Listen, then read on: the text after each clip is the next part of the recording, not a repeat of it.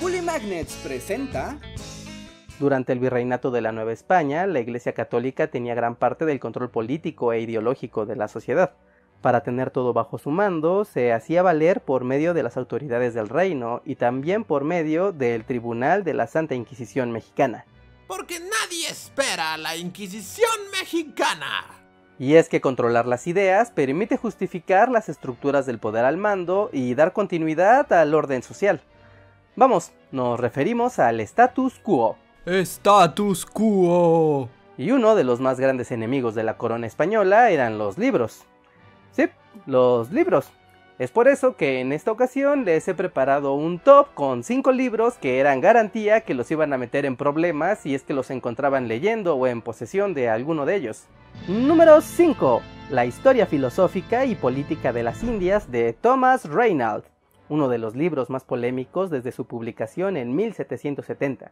Se trataba de un compilado de ensayos y datos sobre el comercio y los territorios de los imperios de la época, una enciclopedia que mostraba la expansión y también las fuentes de riqueza.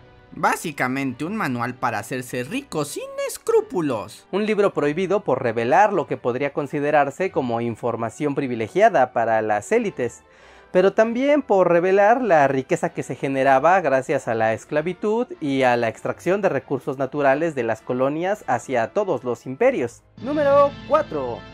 Efemérides Novae Annorum. Porque ninguna lista de libros prohibidos está completa sin un título de astronomía. Este libro era un trabajo excepcional para la época, pues se trataba de una recopilación de fechas donde ocurrirían fenómenos astronómicos como el paso de cometas, alineaciones planetarias y el tránsito de estrellas y constelaciones. Pero estamos hablando de un texto de 1633, por lo que la Inquisición lo veía como un libro de brujería, adivinación y malos presagios. Es una pena porque el propio título contenía todos los cálculos matemáticos con los que llegaba a las respuestas que proporcionaba. Pero bueno, cosas del siglo XVII. Número 3. La Enciclopedia de Diderot. Otra obra pilar de la ilustración francesa se une a la lista de los libros prohibidos, y otra vez es una enciclopedia, pero no cualquiera, sino tal vez el trabajo más ambicioso de recopilación de conocimiento de la época, y un trabajo prácticamente prohibido en gran parte de Europa. Los 17 tomos de la enciclopedia fueron perseguidos por las monarquías europeas y tenían que imprimirse de manera prácticamente clandestina en Suiza. Esto tenía un buen motivo, y es que la enciclopedia recopilaba prácticamente todos los conocimientos de la época y los explicaba de manera laica y pragmática, por lo que ponía en tela de juicio el control absoluto de la Iglesia Católica y sus explicaciones de los fenómenos del mundo, al mismo tiempo que cuestionaba la divinidad de los monarcas. Nada de explicaciones racionales. Aquí nos gusta que todo lo explique Dios. Número 2. Las novelas Sadi y Cándido de Voltaire. Eso y básicamente cualquier cosa creada por el filósofo francés de la Ilustración. Sus obras eran consideradas lascivas y contrarias a las buenas costumbres en el mejor de los casos, en otros eran consideradas heréticas y casi demoníacas.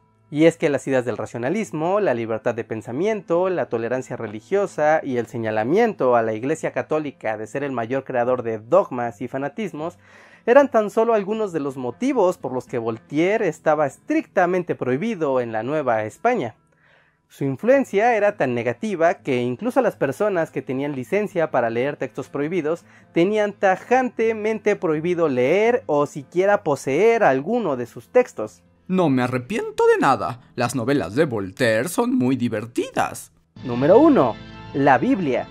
Irónico viniendo de una sociedad regida por las leyes de la Iglesia Católica, pero así era. La Biblia en general era un libro que no todos podían tener en casa, pues pertenecía solo a las manos de los miembros de la Iglesia y las élites. Tener la Biblia en casa sin autorización se consideraba un acto de rebeldía, y es que se entendía que si alguien leía el texto sin previa preparación, iba a causar distorsiones en el camino de la fe.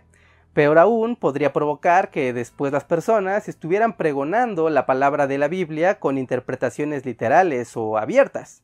Nadie va a agarrar nuestro material de trabajo así como así. Y ahí lo tienen amigos, un rápido conteo sobre libros que los pudieron haber metido en problemas con la Inquisición del Virreinato de la Nueva España. Si les interesa este tema y quieren saber sobre cómo llegaban esos libros al continente y el contrabando de la época, les recomiendo ver el video que les dejo al final y en la descripción. Además de eso amigos, déjenme su like si es que aprendieron algo nuevo o les gustó. Por mi parte es todo por este momento, no olviden suscribirse al canal, yo soy Reinhardt y nos vemos hasta la próxima. Ayúdanos a seguir con este proyecto uniéndote a nuestro Patreon o al sistema de membresías de YouTube. Toda la información está en la descripción de este video. Además allí mismo podrás encontrar links interesantes como nuestro podcast en Spotify, nuestro libro en Amazon y muchas otras cosas más.